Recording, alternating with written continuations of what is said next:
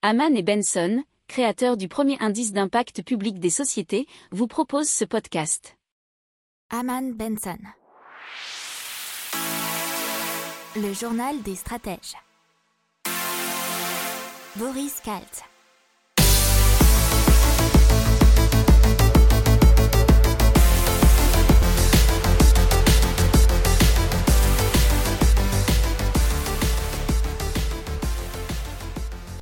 Bonjour à tous, j'espère que vous allez bien. Nous sommes le mercredi 20 janvier, vous écoutez le numéro 29 du journal des stratèges. À la une aujourd'hui, le nombre de prêts immobiliers qui a chuté de presque 20% en 2020. En économie, les banques qui prévoient de restreindre encore l'accès au crédit. 1900 licenciements en Europe dans le groupe Accor. Trop de cafés et de restaurants en Belgique, c'est la question euh, qu'a posée le patron de la banque Belfius.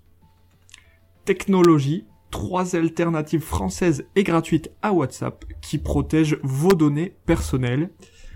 Le gouvernement qui budgétise 570 millions d'euros pour accélérer le développement de la fibre. Dans l'impact et le développement durable, Intermarché a modifié la recette de 900 produits pour avoir de meilleurs résultats au Nutri-Score et sur Yuka.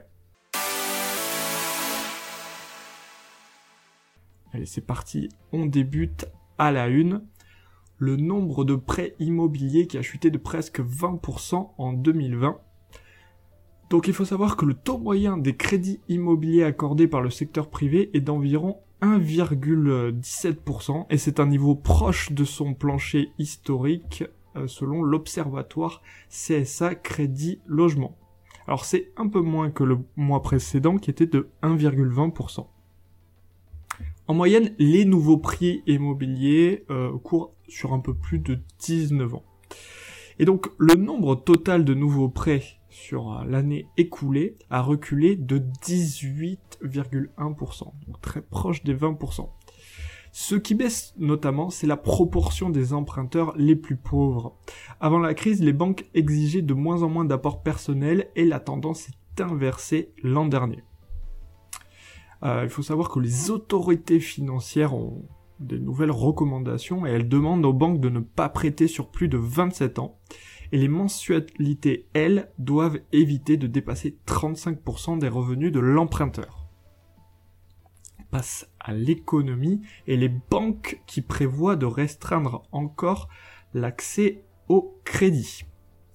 Les banques euh, donc de la zone euro prévoient de resserrer un peu plus les conditions d'accès au crédit sur ce premier trimestre d'après euh, une enquête trimestrielle de la Banque centrale européenne puisqu'il est très probable que les mesures de confinement euh, continuent euh, sur tout le long du premier trimestre, et malheureusement, euh, ça risque pourtant d'accroître la demande de liquidité des entreprises.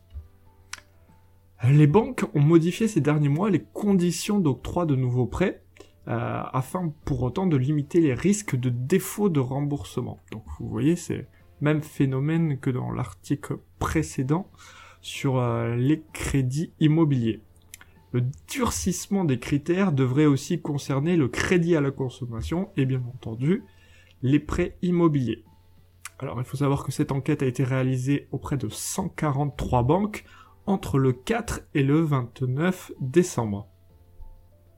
Pour tenter d'atténuer l'impact de ce mouvement sur l'accès au crédit, la Banque Centrale Européenne a renforcé le mois dernier son dispositif de prêt aux banques à taux négatif à condition que les liquidités empruntées alimentent le crédit aux entreprises. Alors, euh, nouvel article, Accor Invest, euh, qui est une filiale du groupe hôtelier Accor, va licencier 1900 postes en Europe, dont 767 personnes en France ce qui représente 10% de ses effectifs. Et euh, Sébastien Bazin, qui est le PDG du groupe Accor, euh, aurait dit que c'était indispensable si le, le, groupe voulait survivre. Il l'a assuré au micro d'Europe Matin. Alors la question, s'il y avait trop de cafés et de restaurants en Belgique, c'est le patron de Belfus qui a posé la question, qui a évidemment fâché les patrons de restaurants et de euh, bar café. Et il demande s'ils étaient tous rentables, s'ils étaient tous viables sans avoir recours au noir. Et je le cite, c'est vraiment ce qu'il a dit.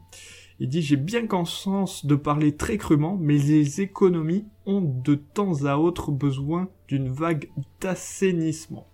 Alors, euh, il a été repris par le ministre des Finances de la Belgique, euh, qui a dit que sa déclaration n'était pas sage et qu'ils allaient soutenir tout le secteur économique. Pour autant, euh, il a rajouté qu'à un moment donné, le gouvernement devra réduire les aides.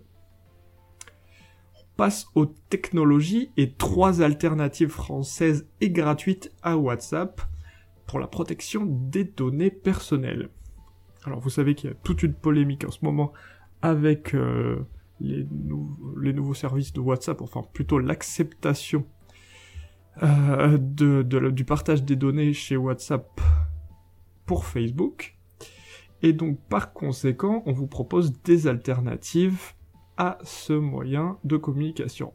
Et des alternatives qui plus est sont françaises. Vous avez Olvid, O-L-V-I-D, qui est la messagerie dite la plus sûre du monde.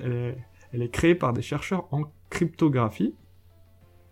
Le chiffrement de bout en bout est garanti.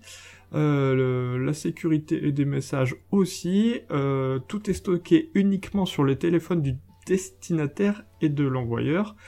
Euh, l'application a reçu l'approbation de l'Agence nationale de la sécurité des systèmes d'information, c'est la NSA. SI. Il y a aussi Citadel, qui est une messagerie, alors Citadel comme ça se prononce, qui est une messagerie sécurisée développée et opérée par le groupe français Qui est spécialisé dans la défense et la sécurité. Et même chose, chiffrement de bout en bout, et les données sont hébergées en France. Il y a aussi Scred, S-K-R-E-D, messagerie française chiffrée de bout en bout, pas de numéro de téléphone ou d'email pour s'inscrire, mais les autres non plus. Euh, c'est la première, enfin c'est dit puisque ça a été créé par Pierre Bélanger, le fondateur du groupe Skyrock. Euh, il dit que c'est la première messagerie sécurisée en toute liberté. Donc elle est également très très sécurisée et son système de chiffrement a été lui aussi validé par l'ANSI et est disponible en open source. Alors pour plus de détails, je vous invite à vous inscrire à notre newsletter, soit sur le site euh, Aman Belson Stratégie rubrique média ou euh, tout simplement dans la description de ce podcast. Vous trouverez le lien. Le gouvernement budgétise 570 millions d'euros pour, euh, pour accélérer le déploiement de la fibre et 3,57 milliards d'euros en tout sont, alloués pour le déploiement du très haut débit sur l'ensemble du territoire. Et donc on a une rallonge budgétaire de 570 millions d'euros pour le déploiement du très haut débit.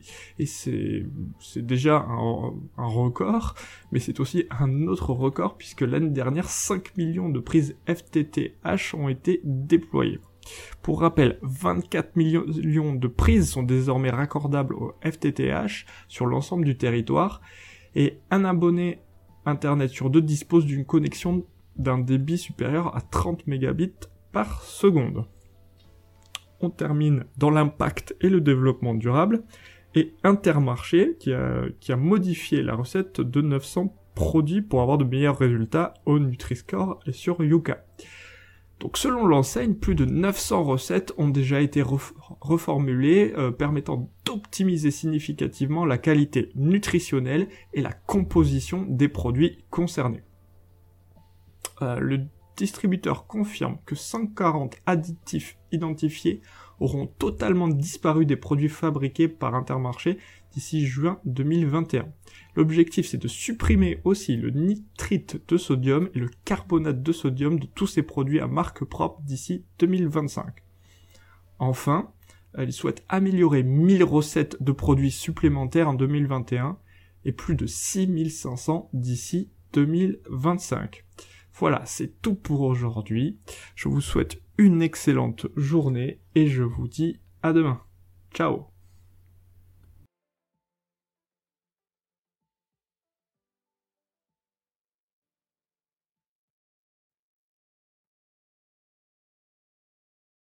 Pour approfondir ces sujets, abonnez-vous à la newsletter de Haman et Benson et écoutez nos autres podcasts que vous retrouverez dans les notes de l'émission ou sur notre site internet.